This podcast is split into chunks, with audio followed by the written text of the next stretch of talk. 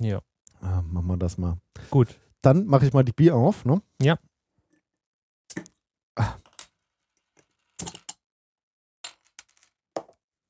Okay, ich setze mal eine Kapitelmarke. Anfang. Mhm.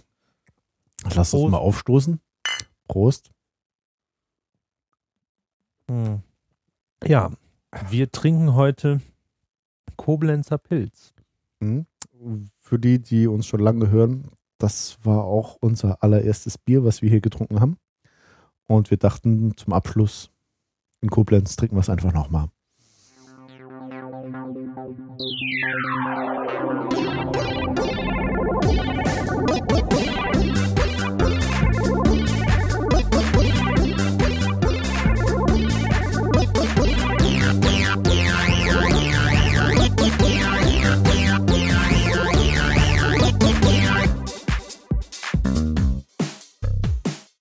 Ja, herzlich willkommen beim alltäglichen Podcast. Letztes Mal in Koblenz. Mhm. Das Herz wird uns leicht äh, schwer. Ja. ähm, wir werden heute eigentlich äh, wieder ein Buch besprechen, wie so oft in letzter Zeit. Und zwar reden wir heute über Selbstbild, wie unser Denken Erfolge und Niederlagen bewirkt, äh, von Carol Dweck. Dweck. äh, man kann das immer so schlecht aussprechen. Und wir werden das in altbekannter Manie machen. Also wir werden erstmal, also das heißt, Johannes wird erstmal das Buch vorstellen, gibt dann eine kleine Inhaltsübersicht über die acht Kapitel. Und dann haben wir uns wieder zwei Kapitel rausgesucht. Und zwar werden wir einmal über die Wahrheit von Talenten und Leistungen reden. Und dann werden wir uns angucken, wie äh, das Selbstbild in Unternehmen und bei Führungen ähm, also welche Auswirkungen das da hat, wie man das betrachten kann und so weiter. Da lasse ich mich selbst mal überraschen. Ja. Weil Genau. der Weini hat es mal wieder so nicht gelesen. Idee. Ja, ich, ich war viel zu sehr damit beschäftigt, ähm, äh, Flecken auf meine Hosen zu machen von halben Hähnchen und so weiter, um mich nicht zu rasieren. Okay, ja.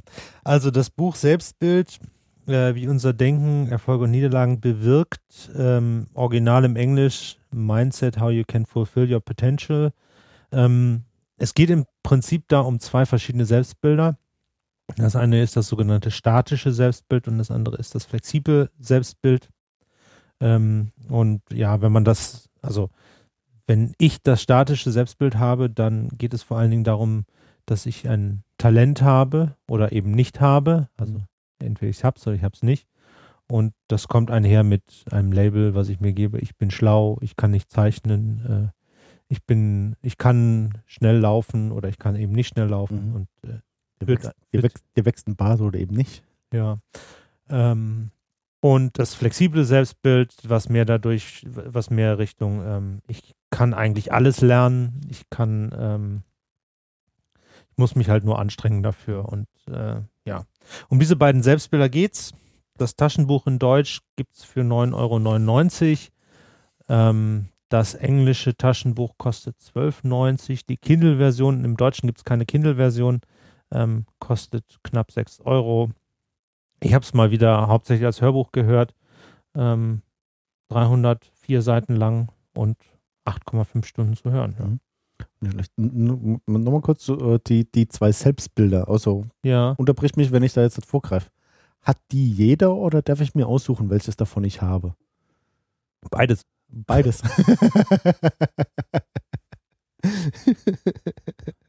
Weil ich dachte, ähm, also die, nee, die Frage dahinter ist, ähm, äh, gibt es äh, Dinge, die äh, eindeutig einem statischen Selbstbild zuzuordnen sind und gibt es Dinge, die einem äh, flexiblen Selbstbild zuzuordnen sind oder ist das, ähm, ist das jeweils so, wie ich das betrachte? Es ist im Wesentlichen so, wie du es betrachtest. Also es geht hier jetzt tatsächlich um das, was man selber glaubt, nicht darum, Mhm. wie es real ist. Ah, also ähm, komisches Beispiel, wenn ich jemanden habe, der kein Taktgefühl hat, der aber fest davon überzeugt ist, dass er das lernen kann, dann ist das von seiner Seite aus gesehen Teil seines flexiblen Selbstbildes. Ja.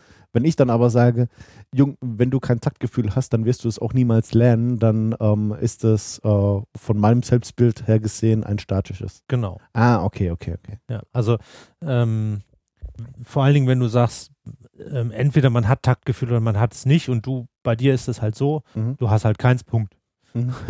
Ah, okay, gut. Ähm, Aber kann es sein, dass er mich eines Besseren belehrt und dass ich dann nachher sage, okay, ich habe gesehen, dass du Taktgefühl gelernt hast und deswegen bin ich jetzt auch der Meinung, das geht. mh, ja, oder du meinst, du hast dich vorher geirrt und er hatte eigentlich Takt, Taktgefühl. Ah, okay. Gut, Ich meine, äh, Also- genau, ich nehme die Argumentation, die mein, die mein Weltbild äh, aufrechterhält. Ne? Genau, ja. Haben wir ja auch gelernt. Äh, in einer der letzten Folgen, glaube ich, war das, oder? ja. Ähm, gut, ich gebe mal einen kurzen Überblick über die ähm, Kapitel. Mhm. Ähm, die ersten, der ersten Kapitel, alles Einstellungssache, ist halt so ein bisschen eine Hinführung zu dem Thema, also auch wie Carol Drake zu dem Thema gekommen ist. Sie hatte nämlich am Anfang ähm, bei vielen Dingen ein statisches Selbstbild, Mhm. also hat geglaubt, Leute, die nachts in ihrem Institut arbeiten, die müssen das machen, weil sie kein Talent haben und sie muss das nicht. Mhm. Und ähm, hat das dann bei so einem Experiment mit Kindern, ist ganz schön.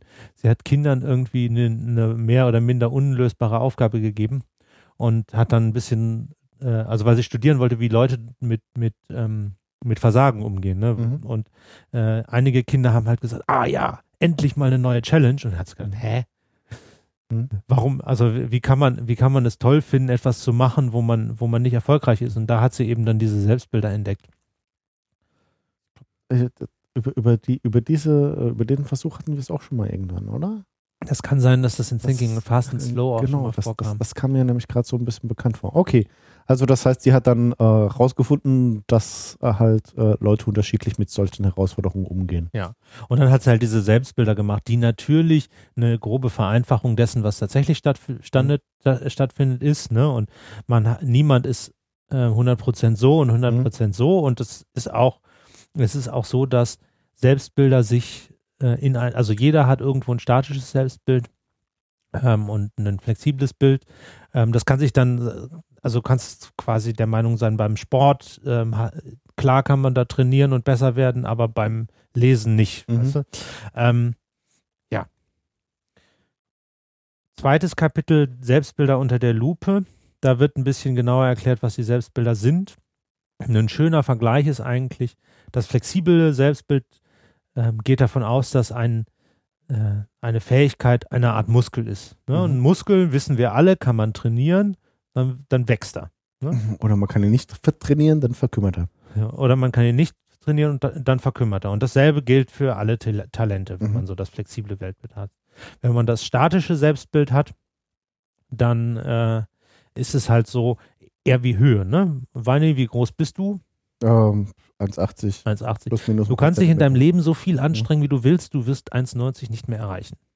Ich kann mir die Beine verlängern lassen. Also, weißt du, hier aufsägen, 10 Zentimeter reinsetzen. Ich bezweifle, dass es klappen wird. Frag mal die Chinesen, die machen das. Echt?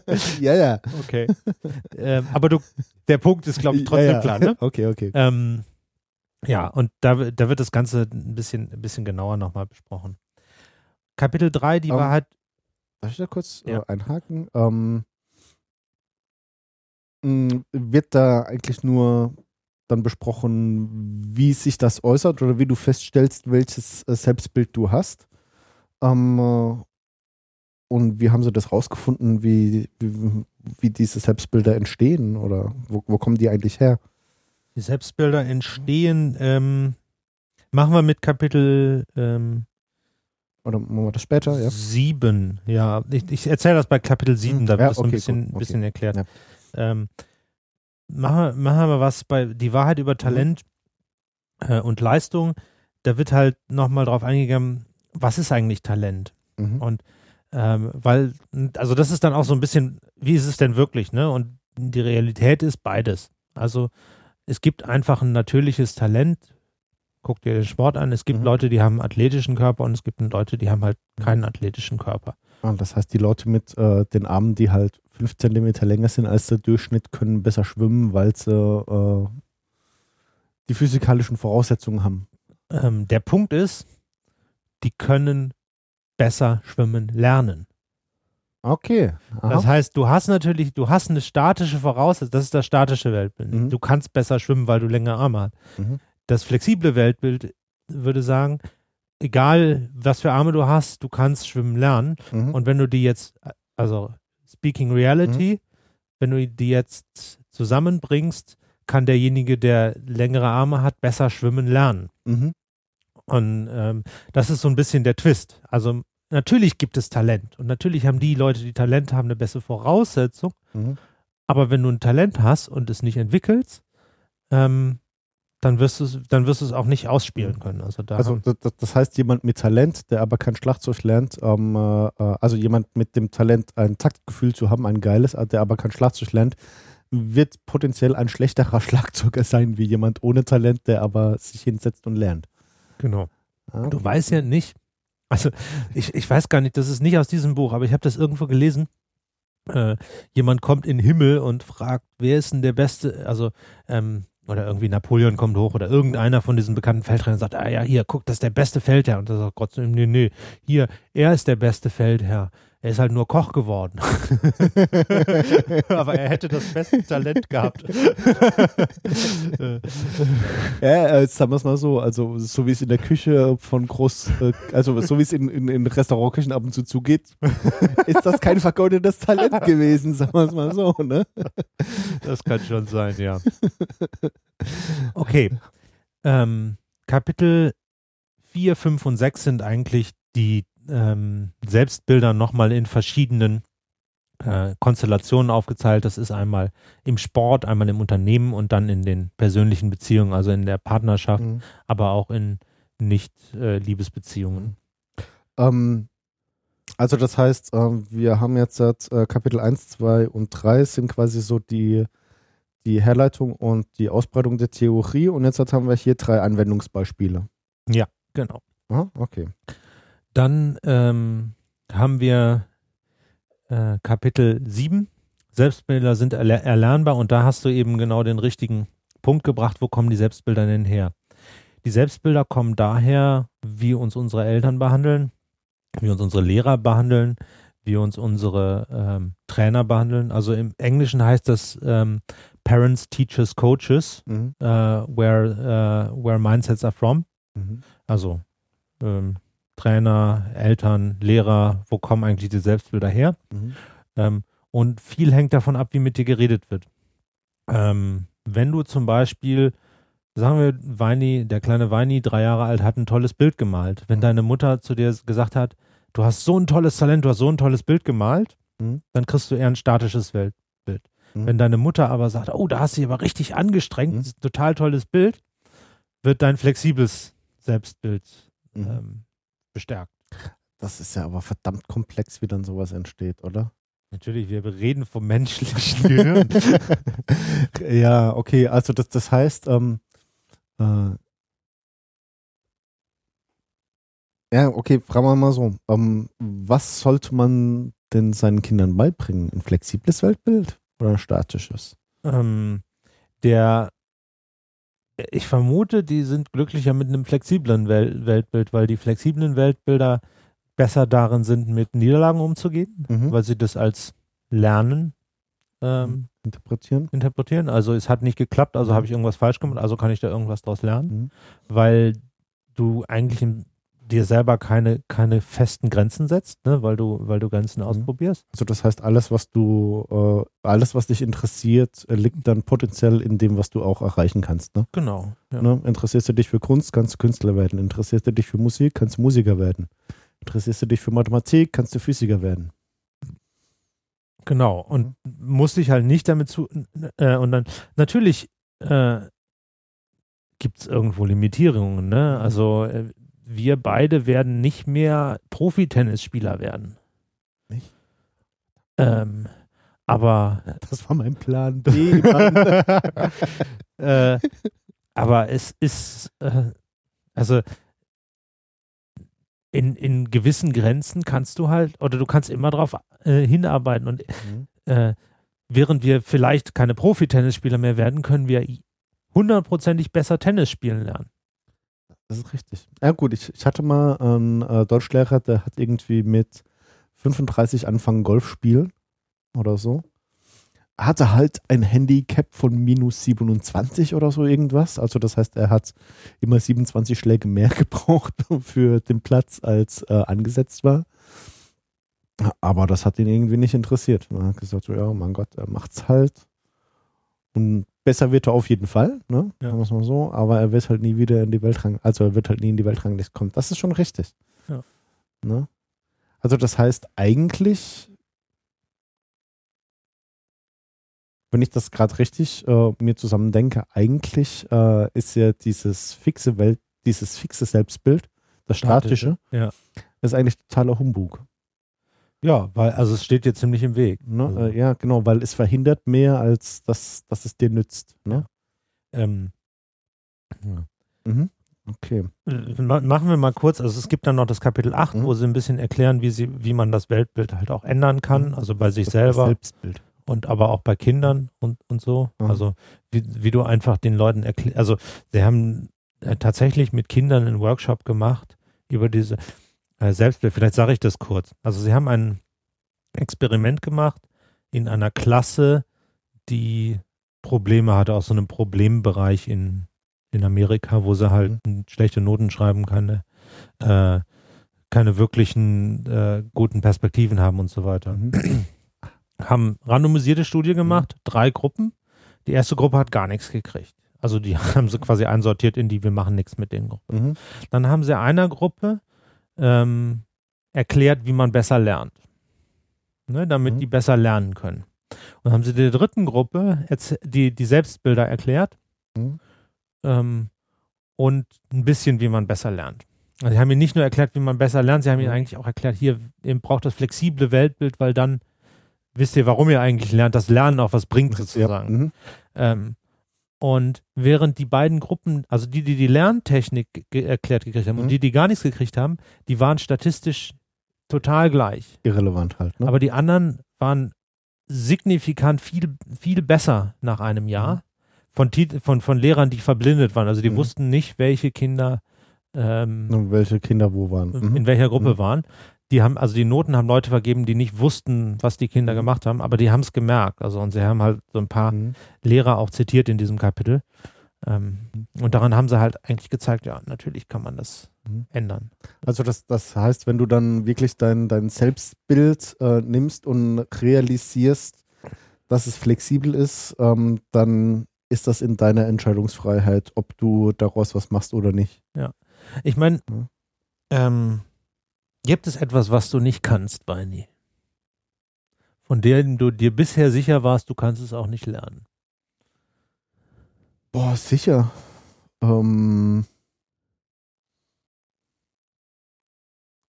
ah, das ist, das, das, da hättest du mich vorher fragen müssen. Ähm, was, was, was kann ich nicht? Ähm, äh, mir Pflanzen merken und unterscheiden. Ja. Also ich, ich komme halt von, von der Landwirtschaft und eigentlich sollte man meinen, ähm, ich hätte da natürlich einen Bezug dazu, dann halt einfach irgendwie, äh, keine Ahnung, lateinische Namen von Pflanzen oder sowas wie eine Fruchtfolge, also so dieses ganze drumherum. Ich habe auch keinen grünen Daumen, also wenn Pflanzen mir selbst sind, dann gehen sie ein. Solange sie bei mir stehen, aber offiziell anderen Leuten gehören, überleben sie irgendwie. ne? Also das heißt, mit Pflanzen richtig umzugehen, werde ich auch nicht mehr lernen. So. Äh, ich habe dir jetzt gerade erklärt, Mhm. natürlich kannst du das lernen. Es, also ne, man, das flexible, äh, das flexible Weltbild, äh, Selbstbild, das flexible Selbstbild bedeutet ja nicht, dass du Mhm. das lernen musst. Mhm. Also ich meine, äh, ich kann nicht Motorrad fahren. Mhm. Ich bin mir hundertprozentig sicher, dass ich es lernen könnte. Mhm. Äh, aber man kann ja auch nur bestimmte Dinge lernen. Ne? Also Richtig. es geht, das- muss halt auch ein Interesse da das, sein. ist, Ne? äh, das, das Selbstbild ist nicht, ob man dann tatsächlich dafür lernt, sondern das Selbstbild ist im Wesentlichen, ähm, ob's, also dass man weiß, man könnte es lernen. Ne? Wenn Und man dann wollte. relevant ist natürlich, dass man das Selbstbild vor allen Dingen in den Dingen hat, wo man es auch will. Mhm. Also wenn's, wenn du jetzt unbedingt Pflanzen kennen wolltest und dann sagen würdest, aber das kann ich nicht lernen, da bin ich zu doof für was weiß Mhm. ich, das wäre halt der Punkt, wo, de, wo eine Änderung des Selbstbilds echt was bringen würde. Ne? Ja, ja, aber prinzipiell muss ich schon sagen, dass, ähm, ich meine, das müsste man jetzt halt nochmal ein bisschen ausdiskutieren, aber ich glaube, ich habe schon eher ein flexibles Selbstbild, ähm, weil ich habe schon das eine oder andere dann nochmal auf mein Alter hinaus gelernt, was vorher halt nicht ging. Liegt auch vielleicht wirklich damit zusammen, dass ich nach meiner Ausbildung erst mein Abitur und dann mein Studium gemacht habe. Und da war ich halt nochmal vier Jahre älter als die anderen. Hm. Ja, äh, Ne? Und es gibt viele Charaktere, die ähm, in dem Unternehmensdingen waren dann, waren da ein paar drin, ähm, die früher das statische Weltbild hatten und dann aber das, das durch, durch so ein Aha-Erlebnis Mhm. das äh, Flexible halt ja äh, quasi Mhm. gelernt haben, weil sie einfach gemerkt haben, ah, es geht ja doch. Mhm. Also ich glaube, mein Aha-Moment war der, wo ich realisiert habe, dass ich äh, meine Noten in Deutsch und Mathe im Vergleich äh, zur Realschule und Abitur genau gedreht haben. Äh, Realschule hatte ich in Mathe meine zwei und in Deutsch meine fünf und äh, auf dem Gymnasium war das genau andersrum und ich hatte dann nachher Deutsch LK. Das hat meine Mutter halt nicht verstanden. das hat ihrem Weltbild widersprochen. Sagen wir es mal so. Okay.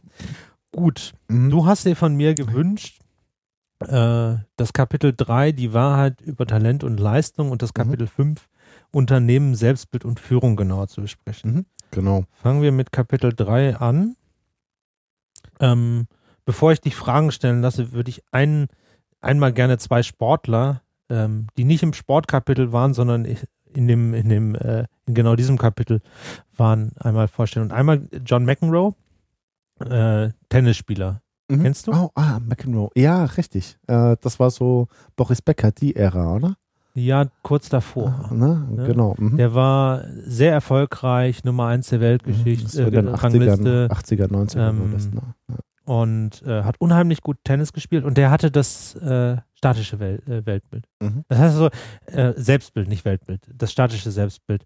Ähm, das heißt also, mit dem statischen Selbstbild kann man auch erfolgreich sein. Mhm.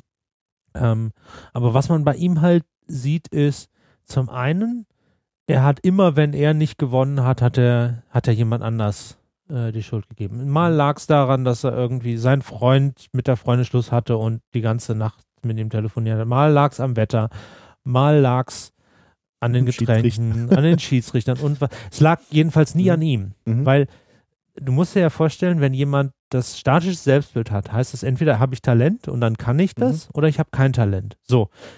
Wenn ich jetzt Tennisspieler bin und davon lebe, Tennis zu spielen, muss ich ja das Talent haben. Da gibt's, ne, da, da, Mhm. da kann ich ja nicht raus. Genau. Also kann es ja nicht an mir liegen, sonst Mhm. hätte ich ja das Talent nicht. Also Muss es woanders an? liegen. fange ich an, auf- anderen die Schuld zu Mhm. geben. Aber dann auch, ähm, also hat er dann auch nicht sowas wie Tagesform berücksichtigt? Doch, aber es war ja nicht er, es war ja die Tagesform. Er hat die Tagesform von sich Ah. quasi externalisiert so ein bisschen. Ah, okay, das, das heißt, weil er eine schlechte Tagesform hatte, lag ja nicht an ihm, sondern daran, ja genau, dass sein Kollege mit ihm die halbe Nacht telefoniert hat.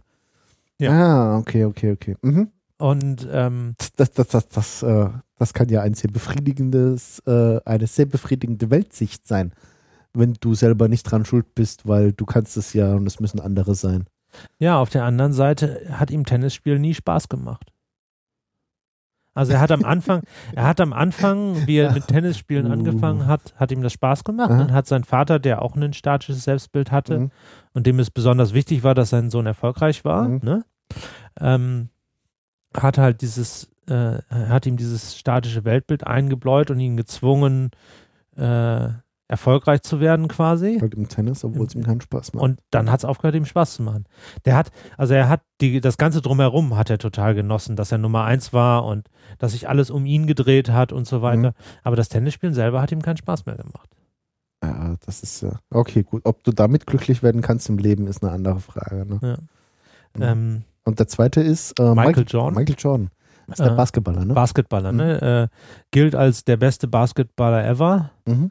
Ähm, der hatte das flexible Mindset. Also Mhm. man hat das sehr gut erkannt, ähm, wo er wieder angefangen hat, Basketball zu spielen. Ich habe das im Detail nicht miterlebt, aber da gab es wohl einen totalen Hype darum, oh, der, der Gott spielt wieder. Und dann hat er gesagt, hey, ich bin ja auch nur ein Mensch. Was macht Mhm. ihr hier? Ne?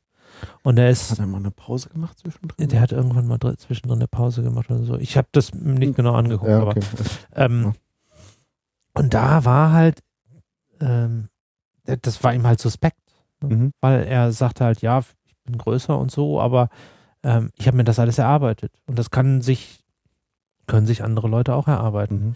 Der ist erst nicht genommen worden an der, an der ähm, Universität, also an der Mhm. Universitätsbasketballmannschaft, wo er Wo er gerne spielen wollte. hat, ähm, und naja, wenn du einen, wenn du ein statisches Welt Selbstbild hast, würdest du danach sagen, oh, wir haben rausgefunden, ich kann es nicht, also brauche ich ja auch keinen, brauche ich ja auch nicht trainieren. Mhm. Trainieren ist sowieso ein, das macht, das machst du, wenn du ein statisches Weltbild hast, nicht, weil du hast ja Talent, du brauchst ja nicht trainieren. Mhm. Während beim Flexiblen, der hat dann halt gesagt, okay, ich stehe zwei Stunden früher auf und trainiere so hart, bis ich das geschafft habe. Mhm. Und so ist er an die Weltspitze gekommen. Auch nicht schlecht. Ja gut, ich meine, das, das äh, flexible Selbstbild, wenn du das dann eben so propagierst, wie jetzt zum Beispiel Michael Jordan, dann ähm, gibst du damit ja eben auch den deinen Fans Hoffnung quasi. Ne? Also stell dir vor, da ist so ein kleiner, der ist 3, 4, findet Michael Jordan geil und bekommt mit, wie Michael Jordan sagt, so, ich weiß gar nicht, was ihr von mir wollt, ich habe mir das erarbeitet. Und dann guckt der Kleine den Vater an und sagt so, das heißt, ich kann das auch. Und wenn der Vater dann nicht ganz blöd ist, dann sagt er, jawohl. Also Musst du nur hart, musst du für, nur hart für für arbeiten. Ne? Ja, Mhm. ich habe ein schönes, schönes Beispiel danach und zwar haben sie da auch so ein bisschen erklärt, wie das halt mit Lob und Tadel und so Mhm. ist.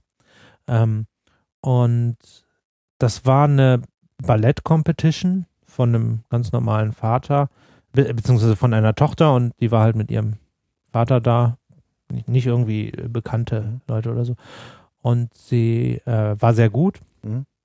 und hatte sich schon in ihrem Zimmer überlegt, wo sie, die, wo sie den Siegerpokal hintun. Mhm. Ähm, und hat auch sehr, sehr, sehr gut performt. Und beim Ballett ist das ja so, die kommen nacheinander und dann Mhm. werden halt Nummern gegeben. Mhm. Und ähm, sie hat, war, hat am Anfang Bestnote bekommen, ist aber dann doch von jemand anders äh, auf den zweiten Platz äh, verdrängt worden. Mhm. Und ähm, was er was statisches äh, Weltbild oder nach dem Motto, man soll die Kinder loben, Mhm. würde man jetzt hingehen und sagen, ja, hm, wie unfair die, die Preisrichter Mhm. waren und ähm, eigentlich warst du ja viel besser Mhm. und bla und man soll den Kindern ja Confidence geben, Mhm. also ähm, ähm, ähm, Selbstbewusstsein Ja. geben und so Mhm. weiter. Ähm, das führt aber zum statischen Weltbild. Ähm, ich sage immer Weltbild. Jetzt, äh, Er, er ersetzt das alle mit. Ja, ich, ich, ich habe es auch schon aufgegeben, dich immer verbessern zu wollen. Ja, ich habe das Buch in Englisch natürlich wieder gehört, aber äh, da heißt es Mindset deswegen. Mhm. Ähm, Du kannst auch einfach Mindset sagen. Mindset, genau.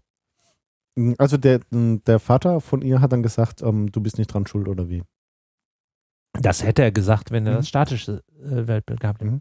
Was er gesagt hat, ist, ich weiß, dass es für dich schlimm ist, das nicht geschafft zu haben, Mhm. aber guck mal, ähm, die anderen haben schon, haben schon viel mehr Arbeit reingesteckt. Ähm, ich glaube, du kannst das, Mhm. aber du musst einfach noch mehr arbeiten. Du musst noch mehr trainieren. Ja. Mhm. Und ähm, das ist genau die, die Art, wie man das flexibel, also man, man lobt ja trotzdem, Mhm. ne? Ja. Äh, hast, Ich meine, und ähm, man, man zeigt auch, ich mein, einen zweiten Platz zu machen ist jetzt halt echt ähm, nicht. Also ich meine, klar, von zwei Leuten der zweite Platz ist halt schlimm, ne? Aber ähm, beim Schachspiel mache ich immer den zweiten Platz. ja, aber ich meine, äh, bei so einer Competition dann einen zweiten Platz zu machen, äh, das ist ja nicht verkehrt, ne? Ja. Du musst es ja auch echt in Relation setzen. Ähm, der, der Clou bei dem Ganzen ist, äh, heutzutage hat sie in ihrem Zimmer nichts anderes mehr hängen, weil die Wände voll sind. Pokalen. Mit Pokalen und irgendwie so Mhm. Schleifen und was man da halt kriegt Mhm. beim Ballett. Ich bin da nicht so bewandert. Ich glaube, Schleifen gibt es bei den Reitern. Ähm, dazu, wie man übrigens mit, äh, mit seinem Kind redet und das, also dieser Artikel ist zwar auf Kinder gemünzt, das könnte aber auch Mitarbeiter Mhm. oder, Kollegen. oder Kollegen ähm, sein. Gibt es übrigens einen schönen, schönen Artikel im New Yorker von Malcolm Gladwell, How to not, how, ich glaube, wie heißt der? How not to talk to your kids, den verlinken wir. Mhm. Erziehungsratgeber. Ja, Erziehungsratgeber, ja, ganz klar. Ja, ähm, die Wahrheit über Talent und Leistung, gibt es da was, was dich besonders noch interessiert? Ja, also ich meine, wir, wir haben ja jetzt halt schon mal ähm, gesagt, dass es. Also, nee, ich muss mal anders anfangen. Ähm, es gibt aber schon sowas wie ein Talent, oder? Also äh, das, das lässt sich ja schon nachweisen, ob äh, jemand zum Beispiel ein Taktgefühl hat oder nicht. Ähm, Oder ist das damit auch in Frage gestellt? grundsätzlich ist es sehr in Frage gestellt. Mhm. Also, ähm, wenn du nicht vom eigenen Denken ausgehst, sondern von den echten Potenzialen, ist, erleben wir, dass viel mehr äh, Aufwand ist, den man da reinsteckt, als angeborenes Talent. Mhm. Aber es gibt angeborenes Talent, nur du musst es halt entwickeln. Mhm. Du musst es immer entwickeln. Also du, ähm, vielleicht hast du ein natürliches Taktgefühl, aber das musst du ja erst, das musst du quasi erstmal Man- rausholen. Man muss es entdecken. Ne? Ne? Mhm. Okay, also das, das heißt, ähm, potenziell ist so, so diese, diese Aussage, ob jemand natürliches Talent für was hat oder nicht, ist erstmal nicht wirklich in Frage gestellt. Ähm, die Aussage, die ich jetzt hab mitgenommen habe, ist, ähm, wenn du ein Talent hast und das entwickelt hast, dann fällt es dir leichter, gewisse Dinge zu lernen oder umzusetzen, als wenn du dieses Talent nicht hast. ja, Aber Vielleicht- nur weil du das Talent nicht hast, heißt es noch lange nicht, dass du es nicht lernen kannst. genau. Das bedeutet nur, dass es härter für dich ist. Also sagen wir mal so, der ähm, Mensch, der halt äh, fünf Zentimeter langere Arme hat, äh, der wird schneller eine gewisse kritische Zeit beim 50 Meter Sprint äh, schlagen können, wie jemand, der eben kürzere Arme hat. Was aber nicht heißt, dass der mit den kürzeren Armen das nicht auch schaffen kann.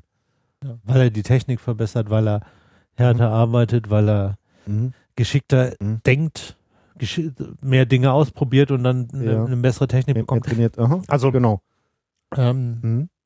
es ist natürlich an der Stelle auch sehr unterschiedlich. Also ich glaube, im Sport ist es noch eher Talent, also insbesondere Physis, Mhm. ähm, als, als, in den, äh, als in den Denkdisziplinen.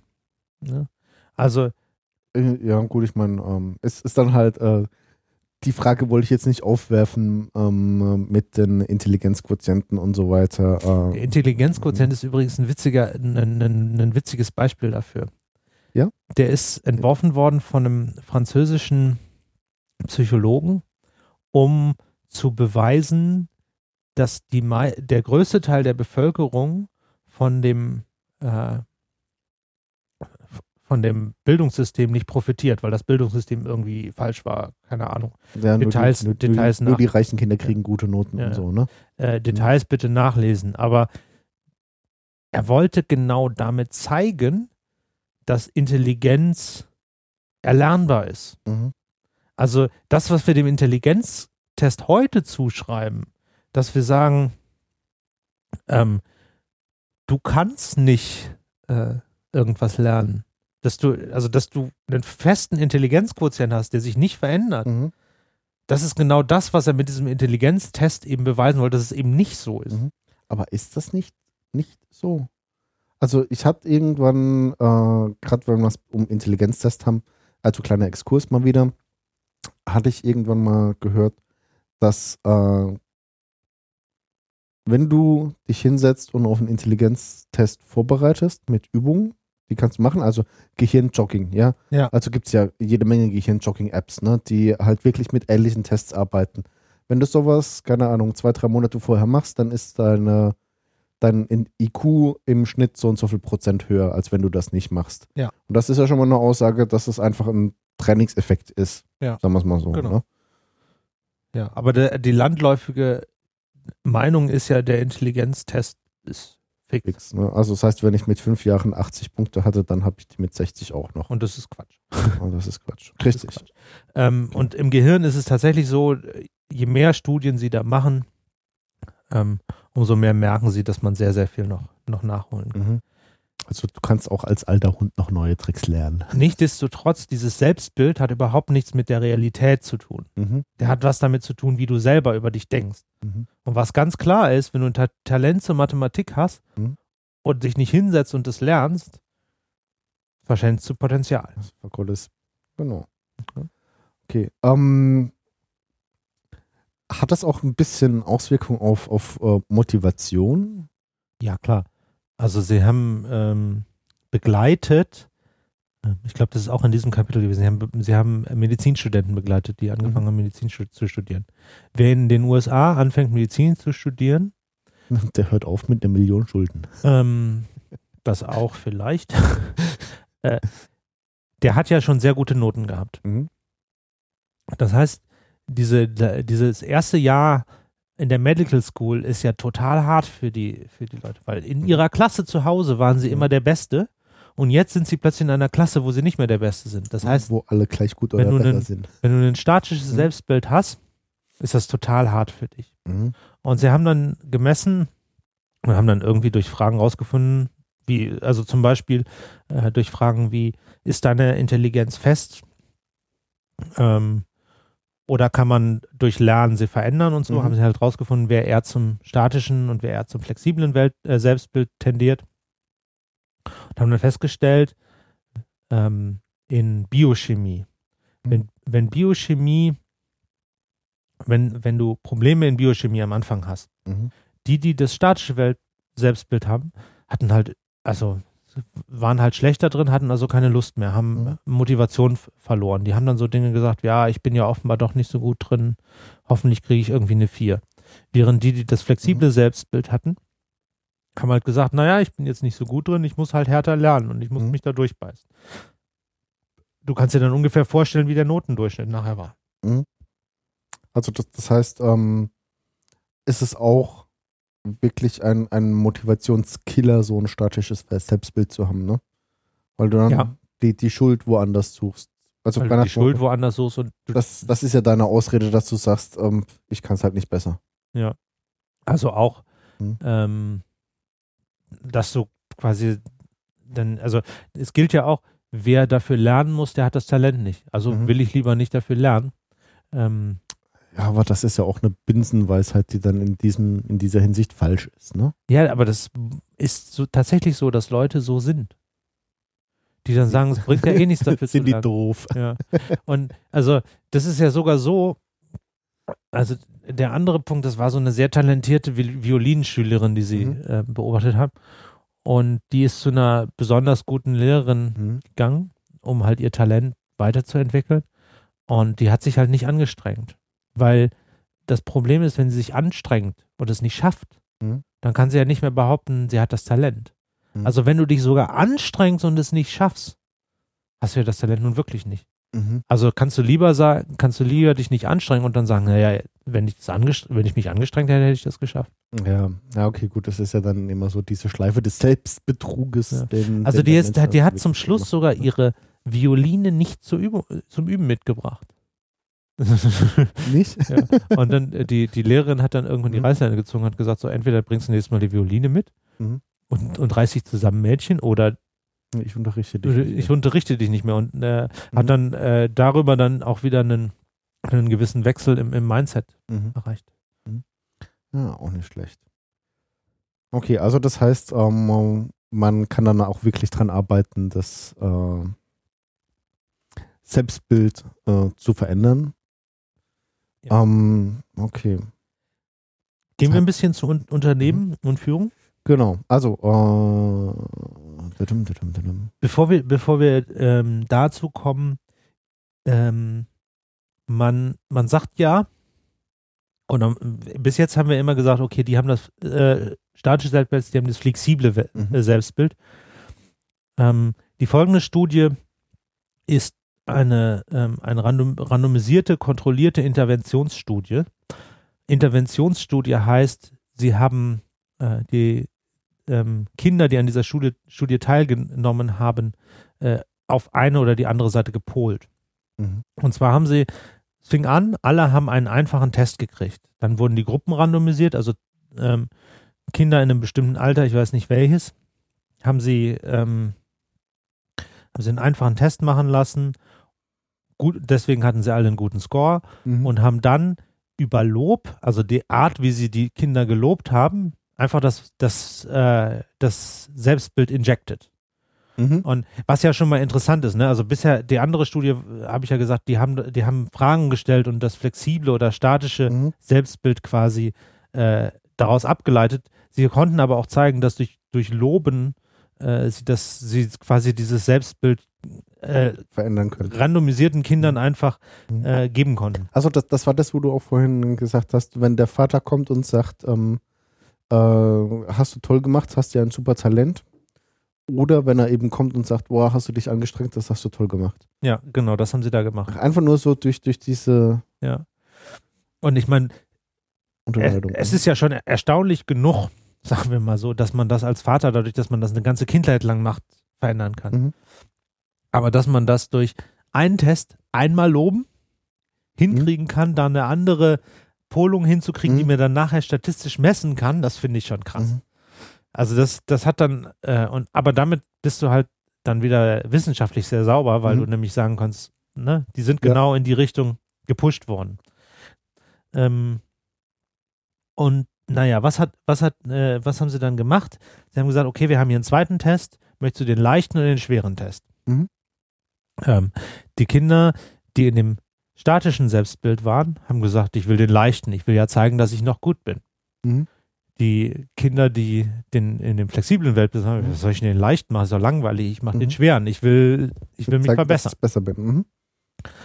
Nächster Schritt, sie haben allen Kindern äh, einen schweren Test gegeben, ähm, bei dem sie keine guten Scores machen konnten, Mhm. ähm, haben festgestellt, trotzdem die flexiblen waren ein bisschen besser Mhm. und haben den Kindern dann ihre, ihre, ihr, ihr Resultat gesagt und dann haben sie gesagt, so, ähm, du kannst ja auch die von den anderen Kindern angucken. Möchtest du die angucken, von denen die besser waren als du oder die schlechter waren als du? Statischen haben gesagt, natürlich von denen, die schlechter waren als ich, weil ich Mhm. möchte mich ja besser fühlen als die Kinder. Mhm. Flexibler haben gesagt, äh, von denen, die besser waren als ich, weil ich möchte von denen lernen. Mhm. Ähm, und dann haben sie ihnen noch gesagt, hier, ähm, wir machen den Test nächste Woche an einer anderen Schule. Schreib doch einen Brief an, an ein Kind, was das in der anderen Schule macht. Was, Mhm. was willst du dem schreiben? Ähm, und die, die, die Statischen haben halt gesagt, ja, kannst halt nicht viel machen. Guck, Mhm. guck halt, wie gut du es schaffst, mehr Mhm. oder minder. Die ähm, Flexiblen haben halt gesagt, hier, streng dich richtig an, frag, den, frag die Instructors, die helfen dir gerne, nimm dir Zeit, streng dich an. Und bereitet sich darauf vor. Ähm, letzter Punkt, und der ist im, im, im, im Sinne von diesem Kapitel gar nicht so unwichtig. Ähm, sie haben ein Feld, also sie haben nicht, nichts gesagt, es war einfach nur auf diesem Formular war so ein Feld, den Score, den Mhm. man hatte bei dem schweren Test. Ja. Und während von den Flexiblen keines gelogen hat, haben von den, von den statischen 30 Prozent gelogen bei ihrem Score. Also wenn sie gefragt wurden, welchen Score hattest du? Ja. Ähm, Und und zwar 30 immer nach oben natürlich. Ja, ja, ne? klar. Sehr krass. Weil du musst ja gut Mhm. aussehen. Das, das hat ja schon relativ weite, also ich meine, wenn, wenn ich mir das jetzt äh, überlege, das hat ja schon sehr, sehr weite Einflüsse dann auch auf dein Leben, wie du damit umgehst und wie du dich verkaufst und den ganzen Kram, ne? Ja. Wie du dich selbst weiterentwickeln kannst. Oder dir darüber bewusst bist, wie du dich weiterentwickeln kannst. Ja. Oder auch nicht. Sehr krass. Okay, ähm, und wie kannst du das jetzt als, ähm, in einem Unternehmen, also in der Arbeitswelt ein, einsetzen, dieses Wissen, das wir jetzt gerade uns mal ein bisschen anskizziert haben? Naja, wie kannst du es, also da, das kannst du natürlich dadurch einsetzen, wie du mit deinen Mitarbeitern umspringst Mhm. oder mit deinen Kollegen. Wenn du sie lobst, äh, lobe ihre Arbeit und nicht, und auf nicht den ihr Kopf. Talent. Auf den Kopf tätscheln und sagen, hast du gut gemacht. Ja. Ähm, wenn sie was ähm, schlecht machen, Auf die Finger hauen und sagen, böser, böser, böser, Johannes. ähm, wenn sie, wenn sie was schlecht, schlecht machen, halt versuchen sie zu motivieren und sagen, hier, wenn du dich anstrengst, schaffst du das. Mhm. Ähm, also genauso wie der Vater bei dem Ballettding. Das war ja im Prinzip so nach dem Motto, naja, du hast halt nicht geschafft, ne? Mhm. Aber hey, ich glaube, du kannst das schaffen, du musst Ja. dich da nur hinterklemmen und ich helfe dir dabei und Mhm. ähm, und dann nicht zu sagen, ach, der ist zu doof dafür. Ja. Ne? Ah, das, das heißt, du, du kannst dann ähm, zumindest mal, gut, äh, jetzt gehen wir halt mal auf, auf äh, Selbstbild und Führung ein. Das ist ja auch äh, die Überschrift des Kapitels. Da kannst du dann wirklich drauf gucken, dass du dein Lob immer so formulierst, dass das flexible Selbstbild gefördert wird. Ja. Und du solltest halt die ganze Firma so ein bisschen danach ausrichten, ne? Also, ähm, es gibt ein wunderschönes Beispiel von einem amerikanischen Konzern, der heißt Enron. Sagt dir das was? Enron, nee. Das ist ein, das war in Amerika, den gibt es glaube ich nicht mehr. Das war in Amerika ein Riesenskandal, die haben alles Mögliche gemacht. Äh, ich gucke mal gerade.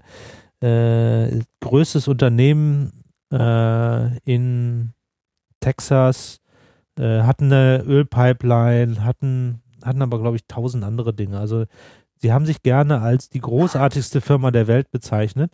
Mhm. Und äh, sind mehrfach ausgezeichnet worden und bla und blub. Ähm, und hatten sich übrigens von McKinsey Company, die das immer noch glauben, äh, erklären lassen, dass das Wichtigste auf der Welt, damit Unternehmen erfolgreich sind, Talent ist.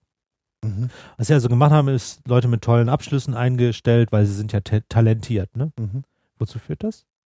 Wenn man talentiert ist, muss man ja auch immer talentiert handeln. Das heißt, mhm. man darf Fehler nicht zugeben. Mhm. Und wir haben es ja eben gelernt, äh, wenn man dann Fehler macht, wenn man mhm. talentiert ist, dann lügt man. Mhm. Ne, weil sonst ist man ja nicht mehr talentiert. Und damit hat Enron äh, als Firma die Möglichkeit verloren, sich selbst äh, zu korrigieren. Und zu verbessern. Und die, also es war einer der größten Skandale der Firmengeschichte. Also ein sehr, sehr bekannter oder ein, der letzte CEO von dem Laden, äh, Jeff Skilling, der war, äh, also viele, die ihn getroffen haben, haben gesagt, das ist der intelligenteste Mensch, den sie je getroffen haben. Mhm. Der war wohl sehr, sehr, ähm, sehr, sehr intelligent, hat aber ähm, seine Intelligenz auch sehr gerne dazu benutzt, andere bloßzustellen. Also mhm. zu zeigen, na, also mhm. wir beide sind wahrscheinlich nicht so intelligent wie der Typ mhm. und uns beiden hätte er das dann sofort gezeigt, dass er mhm. intelligenter ist als, als wir. Und trotzdem hat er die, den Laden in die Sand gesetzt. Ähm, ja, und äh, unter anderem ähm, war er der Meinung, seine Ideen wären so brillant, dass sie auf jeden Fall äh, Gewinn abwerfen würden. Mhm. Und deswegen hat er den Gewinn seiner Ideen einfach so direkt in die Bücher reingeschrieben. Mhm. Ohne dass er ihn je realisiert hat. Den zu erwartenden Gewinn quasi. Also der, der, die, haben, äh, die haben das Unternehmen auch wegen äh, Bilanzfälschung ähm, mhm dran gekriegt. dran gekriegt, weil die, die haben einfach in die Bücher reingeschrieben, wir haben folgende Idee, macht so und so viel Millionen Euro Gewinn im ja. Jahr abgehast. Ne? Also das heißt, die haben das Fell des Bären verkauft, der noch gar nicht gezeugt war. Ja. ah, Alter. Ja. Ähm, Sehr krass. Ja. Und ähm, so also gerade ein CEO, also es gibt so in Amerika so den, die Aussage, die CEO-Krankheit, also CEO-Disease.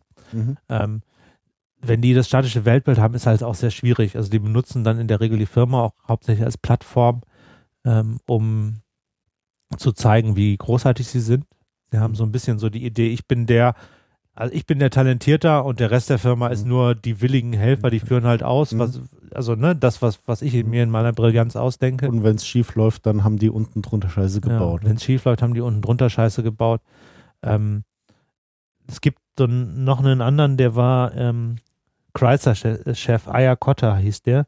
Der hat, ähm, der hat, ähm, nein, das über, muss ich überlegen, was ich gerade sagen wollte ähm, der hat einen signifikanten Teil von Firmenressourcen, also Zeit und Geld da rein investiert, halt öffentlich, also bei der Wall Street zu zeigen, wie toll er eigentlich ist. Und mhm. äh, hat, der, hat der Firma Milliarden gekostet in, in seinem, so in seiner Art, wie, wie er das gemacht hat. Ne? Mhm. Und ähm, für einen CEO, der das statische äh, Selbstbild hat, ist es auch gut, wenn die Firma, nachdem man rausgeht, pleite ist. Weil das beweist ja, dass man, dass man großartig ist und der Nachfolger nicht. Mhm. Ne? Ja, weil der Nachfolger, der muss sich dann mit der Pleitefirma rumärgern und das, das ist ja auch so ein bisschen wie ähm, äh, diese schöne Lüge von den Politikern, gerade wenn sie frisch gewählt wurden und es dann Veränderungen auf dem arbeitslosen Sektor gibt, dann sagen sie auch, siehste, kaum bin ich eine Woche an der Macht, schon geht's denn arbeitslos, schon gibt's weniger Arbeitslose.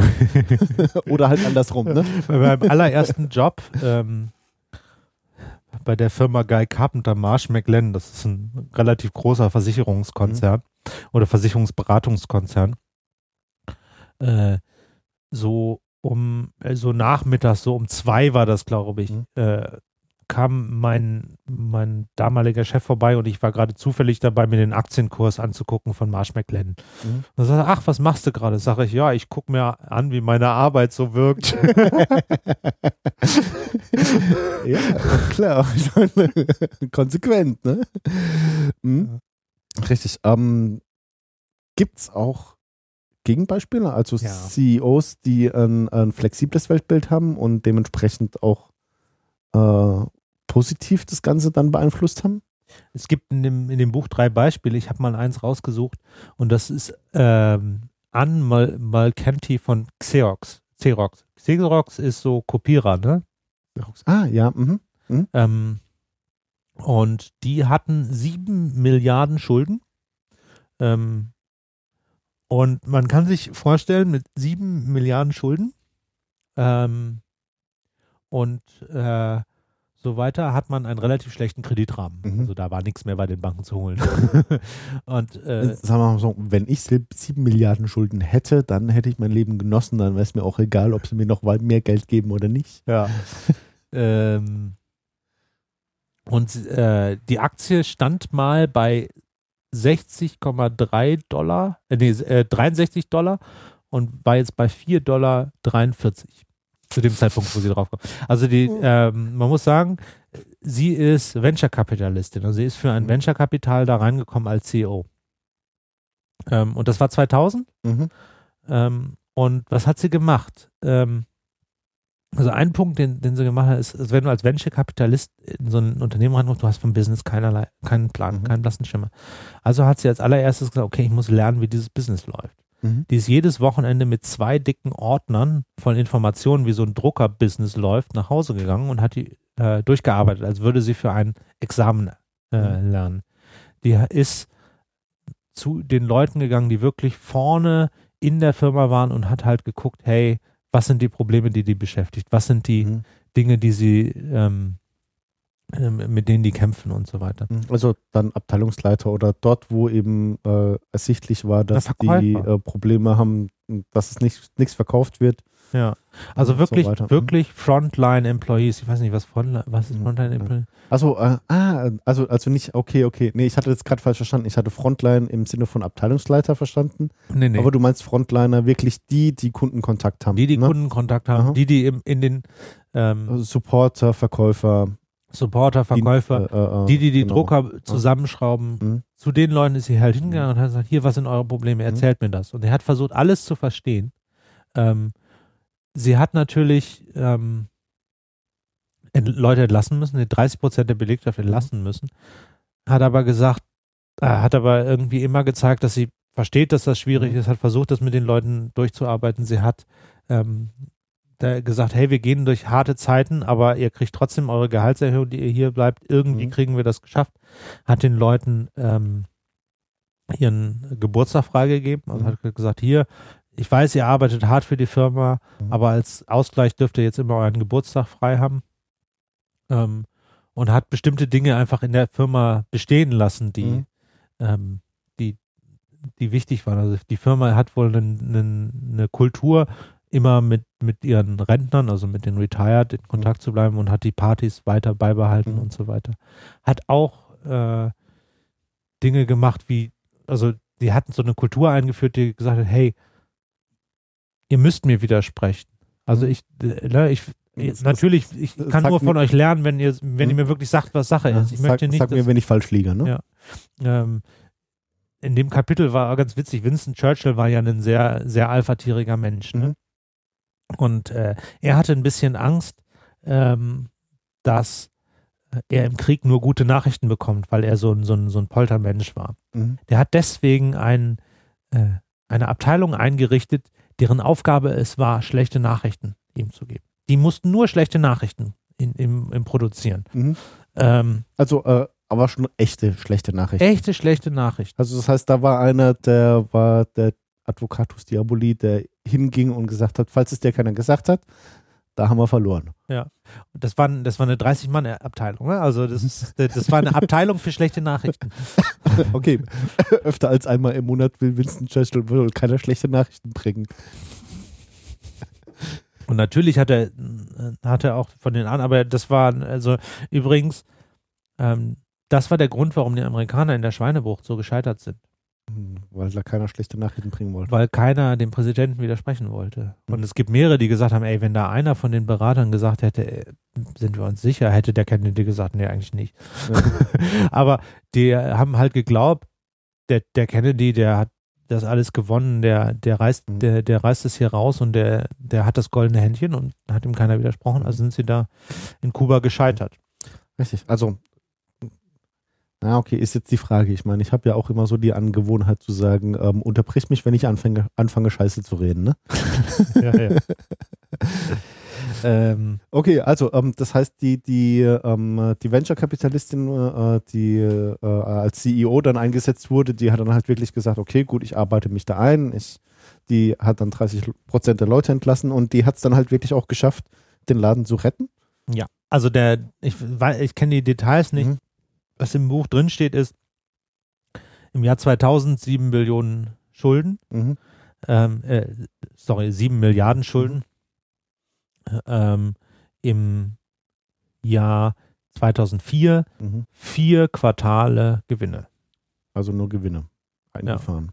Aber die werden die Schulden wahrscheinlich nicht abgebaut. 7 Milliarden Schulden in vier Jahren, das kriegst du nicht hin. ja, okay, aber ich meine, wenn du halt nur Gewinne einfährst, dann bist du ja auch mal auf einem guten Weg, Ja. deine Schulden zu verringern. Ne? aber der Kreditscore ist sicher auch besser. Aha. Ja. Okay, also das, ähm, das heißt, sie hat dann auch äh, das alles vorgelebt und äh, das hat dann auch dafür gesorgt, dass ihr Unternehmen dementsprechend äh, eine Kultur entwickelt, die einfach sagt, okay, ähm, sag mir bitte, wenn ich Scheiße baue, Ja, Ne? genau. dass wir dann alle gemeinsam das Beste finden. Das ist ja auch immer so ein bisschen das, ähm, äh, das, wovor man eigentlich keine Angst haben sollte. Ne? Also ich meine, äh, ich, ich weiß nicht, wir hatten es auch ein bisschen schon öfters über Lean Enterprise und so weiter. Da ist ja quasi auch immer so dieses äh, Try and Error ähm, mit einem sehr hohen Bewusstsein dafür, ob es funktioniert oder nicht.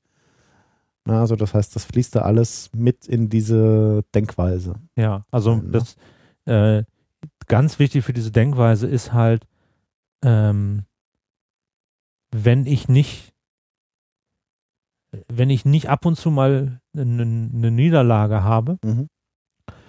dann ähm, habe ich, dann, dann, dann, dann lerne ich nicht gut genug, dann, dann gebe ich mir nicht genügend Mühe. Mhm. Wenn ich, wenn ich nicht, wenn wir nicht ab und zu mal einen Podcast machen, den wir nachher doof finden, dann Mhm. äh, haben wir nicht genügend ausprobiert. Mhm. Dann sind wir in alten Mustern und machen immer wieder dasselbe. Ah, das habe ich auch mit Matthias, mit meinem Leadgitarristen gehabt. Der hatte ein Lied, das wollte er nicht weiterschreiben, weil er gesagt hat, das ist scheiße. Und dann hatte ich lange Gespräche mit ihm und hat gesagt, ähm, zu erwarten, dass du dein ganzes Musikerleben lang nur gute Lieder schreibst, das ist totaler Humbug. Du musst auch mal schlechte Lieder schreiben, aber du darfst dann nicht davor zurückschrecken, du sollst dann trotzdem fertig schreiben. Ne? Weil du kannst nicht nur Alben rausbringen, wo nur supergeile Lieder drauf sind. Ganz davon abgesehen, dass es Geschmackssache ist. ja, ja, ganz davon abgesehen, dass es Geschmack macht. Naja, aber, aber ich würde das jetzt, ne? ich würde das jetzt nicht, nicht so kritisch sehen, dass du sagst, äh, du musst dann, du, also du darfst dann nicht aufhören, ein Lied zu schreiben, aber du darfst dann auf jeden Fall nicht aufhören, Lieder zu schreiben. Mhm. Ne? Genau. Also du, du kannst sagen, ja, okay, der Ansatz war falsch, wir- probieren wir einen neuen. Also das finde ich völlig, völlig okay. Mhm. Ähm, aber äh, Du sollst da nicht aufgeben, ne? du sollst es dann nicht aufgeben, genau. Gut. Okay. Hast du noch ähm, Fragen zu den Leadership? Äh, ja, also ich versuche nochmal ein bisschen so zusammenzufassen. Ne? Also das heißt, äh, das, was du selbst als äh, Leiter oder als Führungsperson quasi, äh, ob du jetzt Teamleiter bist oder nur die Werkstudenten unter dir hast oder auf welcher Ebene auch immer, ist ja dann egal. Das Ja. heißt, ähm, du kannst. Ich meine, das hat ja auch einen Effekt, ob du mit Mhm. deinem Boss so redest oder, oder mit, Mhm. ne? oder ähm, ob, wenn dein Boss dir ein statisches Welt Selbstbild oktroyiert und du verstehst, dass er das tut, dann kannst du ja auch bewusst dagegen handeln. Kannst sagen, so, der hat das so formuliert, aber ich weiß genau, dass ich das nächstes Mal besser und so weiter. Ne? Hm? Also das heißt, ähm, da kannst du auch schon äh, mit der Art, wie du Lob oder Kritik, ne? also das, das geht ja in beide Richtungen, äh, übst, kannst du dann quasi das, ähm, das flexible Selbstbild äh, verstärken, sodass die Leute sich dann selbst verbessern können. Mhm. Eben, dass eine Kultur entsteht, wo die Leute sagen, okay, es ist nicht schlimm, wenn ich scheitere, daraus kann ich lernen. Ich kann dann das nächste Mal besser sein. Ähm, du musst dann eben auch ein bisschen drauf achten, wie deine Chefs so drauf sind. Also wenn du dann halt merkst, dass du einen CEO hast, der halt an der CEO-Krankheit leidet, ähm, dann kannst du dir überlegen, ob du das Unternehmen wechselst, bevor er den Laden zugrunde gerichtet hat oder nicht. Also Ja. jetzt war äh, ein bisschen überspitzt, äh, übertrieben gesagt. Und ähm, das sind quasi so ein bisschen so die Parameter, wo man sich dann so damit äh, auseinandersetzen kann. Ja. Ne? Ja. Ähm, Gibt es da irgendwie äh, Übungen, Theorien oder sonst irgendwas? Oder geht es da wirklich nur darum zu sagen, okay, mach dir bewusst, wie argumentierst du, überleg dir das und dann äh, achte drauf, wie du eben Kritik übst oder wie du Lob übst. Und Ja, im Rest- im Wesentlichen musst du dich selbst monitoren, gucken, was ne? für dich passt und so. Mhm. Sind im Bü Buch sind ab und zu mal so, so Gedankenanstöße, also am Ende sind immer so, so, naja, Übungen sind es nicht. Das sind so nach dem Motto, ich stoße jetzt mal ein paar Gedanken an und denk dir mal drüber nach, wie du was auf der Arbeit verändern kannst, um ein, ein flexibles Mindset zu, Mhm. zu fördern. Ähm, geht das immer nur auf einzelne Personen bezogen oder? Ja, du kannst ja immer nur dich verändern. Äh, ja, aber ich meine jetzt halt auch mit dem Lob und mit der Kritik. Äh, also ich, ich neige dazu, dann auch immer so ein bisschen, wenn ich mehrere Leute habe, also ein Team, es mal so, wenn ich ein Team habe, dann äh, versuche ich halt auch immer die Kritik nicht an einzelne Leute zu geben und auch nicht das Lob an einzelne Leute zu geben, sondern eben immer so die Gemeinschaft zu stärken. Ja, Ähm, das, Wie, wie ist es da? da, da, da sagt das Buch zu nicht. nicht Ja, so. okay. Also ich hätte da jetzt eine eigene Meinung, aber das Buch sagt da nichts zu. Was ist deine Meinung? Meine Meinung ist, wenn du natürlich nur das Team siehst, dann würde ich auch das Team, nur das Team loben. Aber du weißt ja, Lob ist besonders hilfreich, wenn es spezifisch ist. Mhm. Dasselbe gilt für Kritik. Mhm. Und wenn du einfach weißt, wer den Aufsatz geschrieben hat, ist es ja albern, das Team dafür zu loben. Mhm. Ja, okay, gut, dann kommt es auch wieder drauf an, äh, wie, wie das war. Also das heißt, wenn das Projekt gut gelaufen ist, kann ich ruhig das ganze Team loben, aber ich kann dann auch nochmal äh, Ja, aber effiz Nachher. effizienter ist es halt, ich finde total toll, dass wir so ein erfolgreiches ähm, Projekt hatten und das hast du dazu beigetragen, das hast du dazu beigetragen und so weiter. mhm. Dass Also dann also, da, dass jeder, weißt du, wenn du einfach, wenn sich, Mhm. wenn sich der ähm, CEO einer Firma bei der Weihnachtsfeier äh, vor die vor die versammelte Mannschaft stellt und diese Firma hat total toll gearbeitet und wir haben tolle Zahlen gemacht und ich danke, Mhm. bedanke mich bei allem, das ist ja das ist ja Floskel. Das Ja. wirkt ja bei, also wirkt sowas bei dir? Ja, bei mir eh nicht. Siehst du? ich bin ja beratungsresistent. Ja, aber wenn der, wenn der zu dir kommen würde und Mhm. sagen würde, hey, Weine, das äh, Bewertungsplugin da in Confluence, dass du das eingerichtet hast, das hat uns total geholfen, weil jetzt können wir das und das machen. Mhm. Ja, okay, gut. Aha. Okay, gut, das, das, das sehe ich schon. Mit der Kritik natürlich genauso. Ich meine, wir hatten ja die Feedback-Bücher gerade besprochen, ne? Ähm, äh, Feedback gibt es ja positiv und negativ. Also das heißt so dieses, äh, diese, ah, ich falle auch schon wieder ins Englische zurück, äh, die Awareness äh, über das Mindset. also die, verdammt, ähm, das Bewusstsein über die zwei Selbstbilder, die es da gibt, also das Flexi- das Flexible und das Statische. Wenn man das Bewusstsein hat, dann äh, kann man eben diese Feedback-Geschichten nochmal effektiver anwenden. Das wäre so ein Ja. bisschen das, was ich jetzt halt zumindest mal aus unserem Gespräch jetzt halt hier mit rausnehme. Ja, das stand ja in dem, in dem Buch, was ich, was nur ich gelesen hatte, also das Danke für das Feedback, Mhm. stand auch, äh, war ja auch ein Kapitel drin, quasi legen sich ein flexibles Mindset zu. Mhm. Also, Was drin? Okay, gut. ja, weil, ich meine, wenn du statischen Mindset wie willst du denn da auf, auf Feedback reagieren, ne? Richtig, da Weil- kannst du halt nur sagen, ich habe halt das Talent nicht. Oder jawohl, ich habe halt das Talent. Ja. ne? Okay. Mm, nee, also soweit fand ich das schon mal relativ interessant. Gibt es noch irgendwas, was, was äh, du sagen möchtest dazu? Ja, also äh, ich fand das Buch äh, sehr gut. Ich habe mich da auch ähm, unter mehreren Aspekten mit, mit ähm, beschäftigt. Also ich habe noch ein anderes Interview zu dem Thema gemacht, Mhm. ähm, was ein bisschen IT-spezifischer war von Linda Rising. Das ist aber noch nicht raus. Ja, das ist Ähm, äh, die von ja. Fearless Change. Ne? Ja. Ich, ähm, Aber kannst du da ein bisschen placken? Was, was hat die das so da? Zu, äh, hat die irgendwas Interessantes gesagt zu dem Thema? ähm, die Bilder mit dem Muskel und der Höhe sind von ihr. Mhm. Also ich, ähm, ansonsten hat sie im Wesentlichen nur das erklärt, ähm, was ich auch erklärt habe und dann mit Beispielen aus der IT. Ne? Mhm. Und hat halt gesagt, eigentlich wollen wir das flexible Minds Mindset haben, was Mhm. sie dann auch Agile Mindset nennt. Okay. Mhm. Ja. Ah, ist es dann noch so ein bisschen die Grundlage von einem agilen? Ja, ja, Gedanken, also es ist ne? ganz klar die Grundlage. Ich meine, du siehst ja die Feedback-Zyklen, Mhm. die Retrospektiven, in denen man Mhm. Experimente macht und versucht besser zu werden und ähm, der auch ähm, die Bereitschaft oder zu sagen, hey, Fehler sind normal, jeder macht Fehler und wenn wir Mhm. keine Fehler machen, dann haben wir es nicht versucht und so. Mhm. Ähm, das erkennt man da und sie hat da so diesen den, den Entry geschafft. Auch nicht schlecht. Okay, das können wir ja dann notfalls einfach nur mal verlinken. Das kann ich dann im Nachhinein verlinken, wenn es Mhm. raus ist. Das wird noch eine Zeit dauern, aber. Okay. Aber ich kann, was ich mal machen kann, ist einen Talk von ihr verlinken, wo sie über The Agile Mindset Mhm. redet. Ähm, Okay, hauen wir in die Show uns rein. ja. Genau. Okay. Ja. Ähm, würdest du das Buch empfehlen? Also soll ich es mir kaufen und lesen? Ich meine, nee, sollst du nicht. Und zwar aus einem einfachen Grund. hast du es mir mitgebracht? Ich habe es dir mitgebracht. Ah, wie schön. Danke. Ich habe ihm das, ich habe ich hab dir das Buch mitgebracht und ich habe mir noch was anderes überlegt. Und jetzt äh, werden unsere Live-Hörer ähm, einmal exorbitant bevorzugt. Mhm. Und zwar, ähm, ich würde gerne das Buch zweimal verlosen. Einmal für die Live-Hörer und einmal für die äh, Hörer danach. Und zwar, Mhm.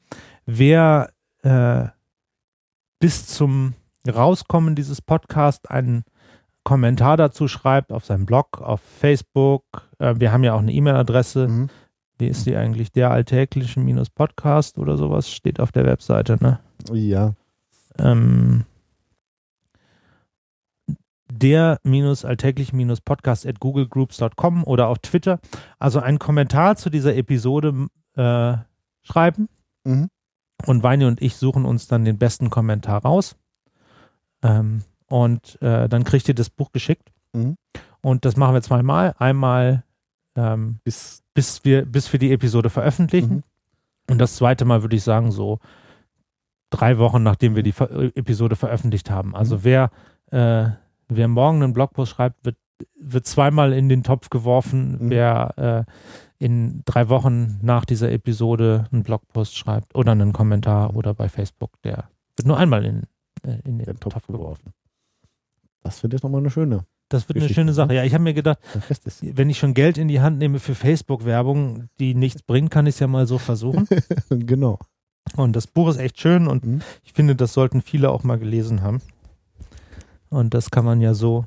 Also das, das, das Frontbild sieht so ein bisschen aus wie Monty Python. Ich weiß es nicht. Da ist halt äh, jemand, der mit einer Melone im Anzug und der hält ist tatsächlich ein Straußenei. Lass mich mal gucken. Ja, das ist tatsächlich ein echt, sieht aus wie ein echtes Straußenei.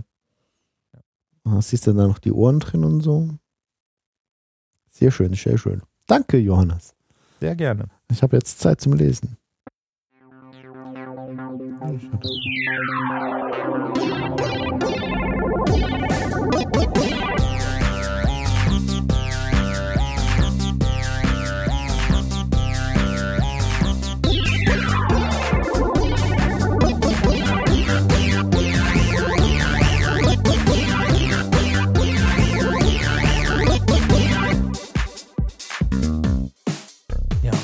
Wir haben das Bier ja schon mal getrunken in unserer allerersten Folge.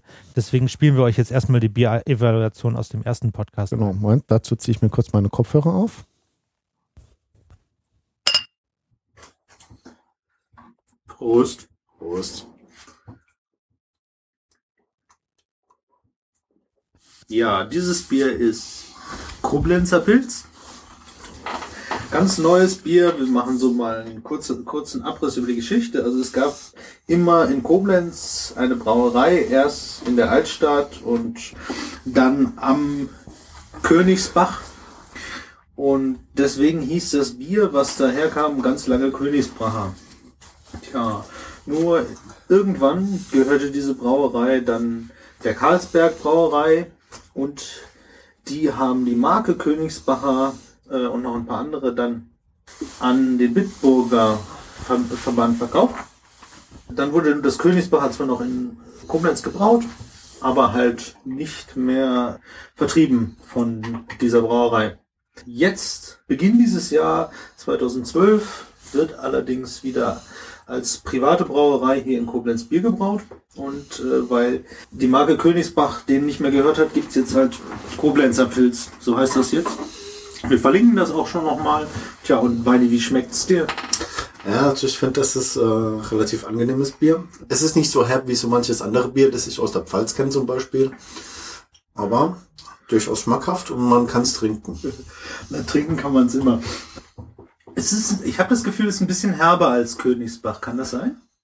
Ja, das kann durchaus sein, aber ich meine, wir sind hier ja eigentlich in einem Gebiet, wo man eher Kölsch trinkt vielleicht. Und von daher ist das, was hier als herb gilt, kein Maßstab für mich. Ja. Wir, wir trinken nächstes Mal alt, dann, dann haben wir hier, hier einen Kontrast. Wir sind ja keine Bierexperten. Vielleicht werden wir das nochmal im Genau. Rahmen dieses Podcasts. Richtig. Und dir schmeckt's gut, ja. Mir schmeckt gut. Prima. Okay. Ja, und sind wir Bierexperten geworden? Ich weiß nicht, ob wir Bierexporten ge äh, Exporte, äh, Experten geworden sind. Wir exportieren es ja nicht, wir trinken sie ja nur. Ähm, also ich muss echt sagen, äh, nach wie vor, also das Koblenzer war dann doch relativ lange auch äh, mit so ein kleines Hausbier von mir. Ich hatte da eigentlich immer irgendwie so ein paar Flaschen mindestens im Kühlschrank. Ähm, weil es halt einfach ein gutes Standardbier ist. ja, gutes Ne? Standardbier. Also ich muss auch sagen, äh, vor, ne? ja. Also das, das Ratsherrenpilz in, in, in Hamburg ist schon ein besserer Standard. Äh, Ja, nee, aber es ist, also, hm, ja. Aber uns so richtig zu Bierexperten sind wir nicht geworden, wa?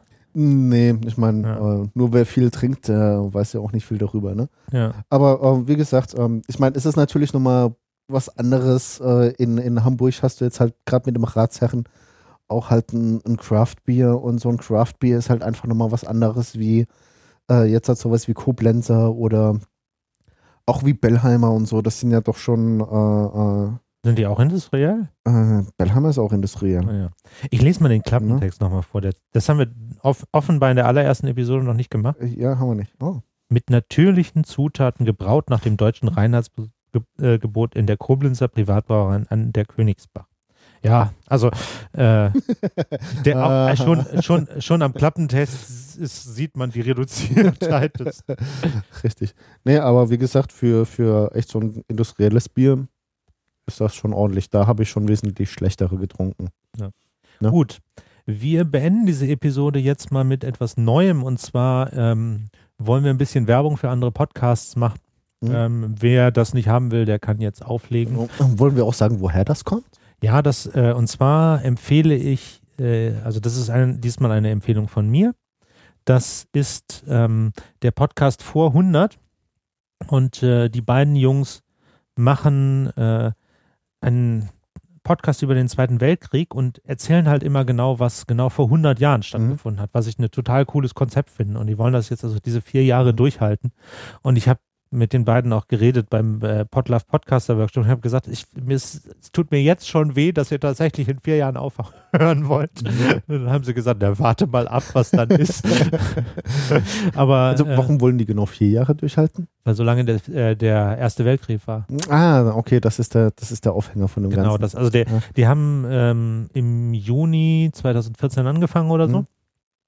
Und ähm, ja, wir wollen das halt bis, bis 1919, also 2019 machen. Genau. Ich glaube, der, der Modus von denen ist ja, dass die Rollen übernehmen von Leuten, die damals. Die äh, Journalisten äh, sind, aber sie haben auch immer so ein, so ein Vorgespräch.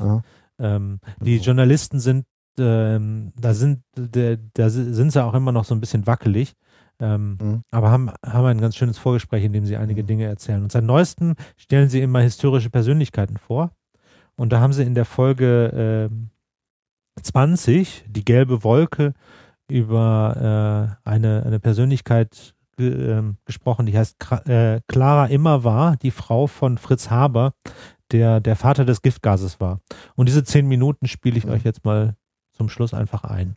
Genau, und dann bis zum nächsten Mal. Ja. Sagen wir mal Tschüss. Tschüss. um das Thema nochmal eindringlich zu kommunizieren. Um, weil ich finde, am Menschen kann man sowas sehr gut festmachen. Und wir haben uns entschieden für Fritz Haber. Das war der Nerd. Das, war der, das war der Nerd, also so ein, wie gesagt, Typ mit Klatze und Brille und voll Nerd, der halt ähm, diesen ersten Angriff in Ypern überwacht hat. Also wie kam es dazu, dass er da stand und was hat dieser Giftgasangriff für Folgen für sein Leben? Äh, und dem und vor allen Dingen für seine Ehefrau. Ja, seine Frau finde ich, seine Frau finde ich sehr interessant. Luis, vielleicht wollen wir mit der Frau anfangen? Ja, wir fangen mit der Frau an. Also wir sind erst auf Fritz Haber gestoßen und dann sind wir auf seine Frau gestoßen, die wir eigentlich viel spannender fanden als Fritz Haber selber, der auch schon mehr als spannend genug ist. Ja, fangen wir an mit äh, Fritz Haber, äh, Clara, Clara Immer war. Das war die Frau von Fritz Haber. Fritz Haber ist der Vater des Giftgaskrieges.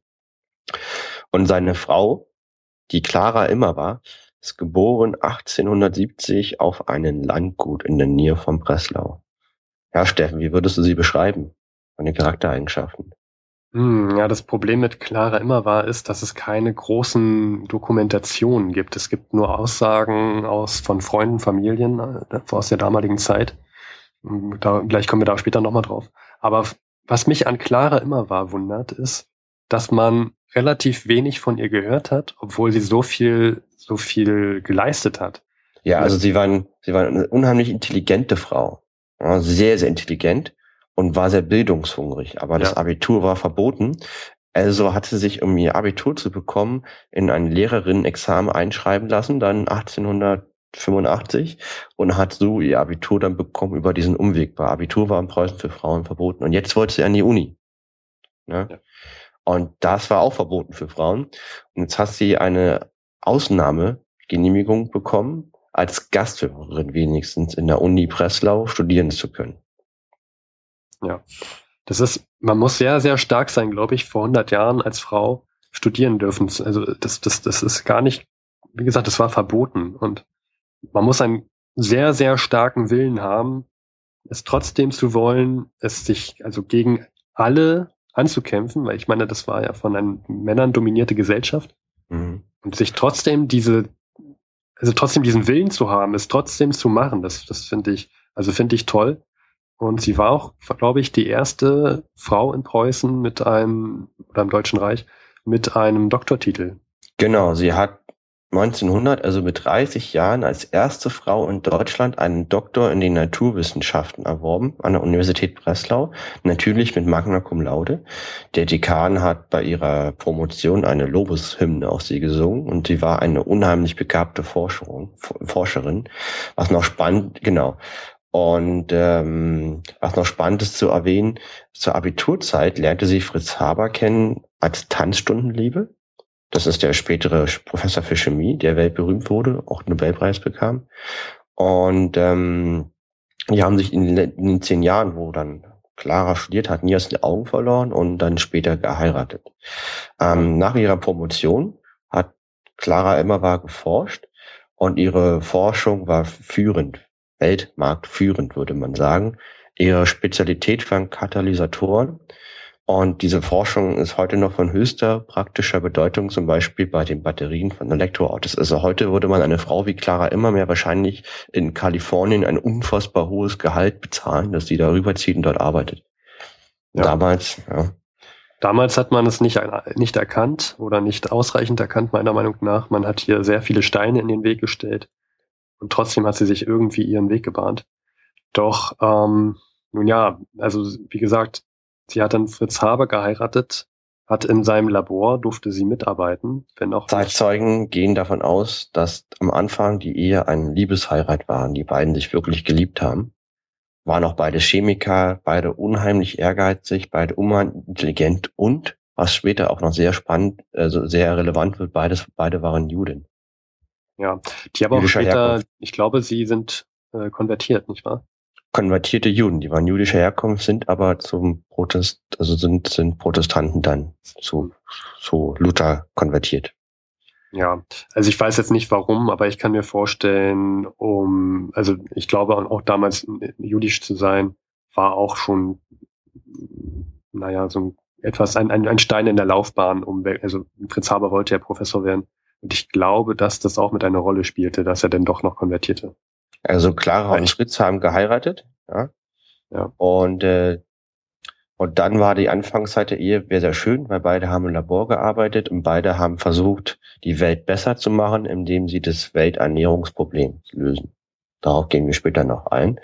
Und das war eine schöne Zeit. Diese Zeit endete dann, als Clara schwanger wurde und ihr erstes Kind bekam, weil dadurch musste sie zu Hause bleiben, konnte nicht mehr im Labor sein und sie war viel krank, das Kind war viel krank, sie konnte nicht mehr das tun, für das, was sie geliebt hat, die Chemie konnte sie nicht mehr betreiben.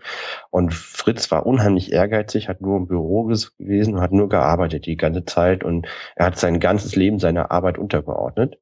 Und das war ein Konflikt in dieser Ehe, der mit der Zeit zu einer Bombe wuchs. Ja.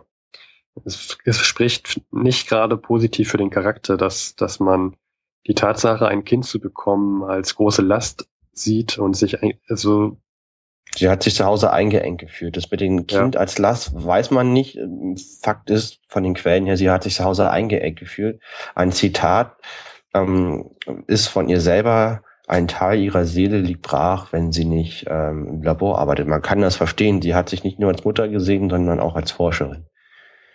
Ja. Ähm, Irgendwann kam dann der Durchbruch bei, bei Fritz Haber mit, mit äh, dem Welternährungsproblem. Darauf gehen wir später noch ein. Und Fritz Haber ist aufgestiegen, hat eine, eine Stelle bekommen im Kaiser-Wilhelm-Institut. Nicht eine Stelle, er war der Gründungsdirektor. Also er hat das Ding gegründet und war der oberste Ober, Ober, Ober, Ober, Ober, Ober, Obermufti. Hm, Dankeschön, genau.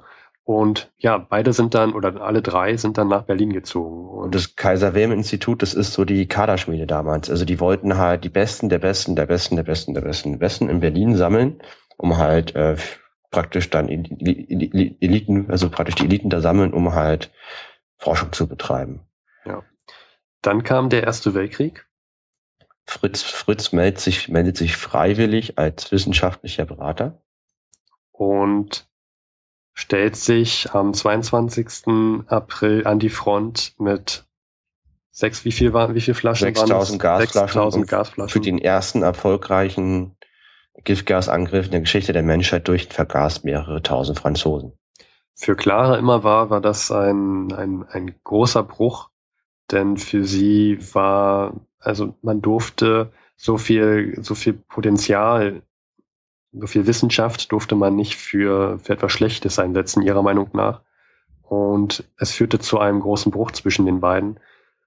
Fritz Denn anschließend zu diesem Gasangriff gab es eine Siegesfeier im Haus des Ehepaares. Und während dieser Siegesfeier hat sich Clara Immerwahr mit der Dienstwaffe ihres Mannes erschossen im Garten des eigenen Hauses. Ja, darauf gehen wir auch gleich noch ein.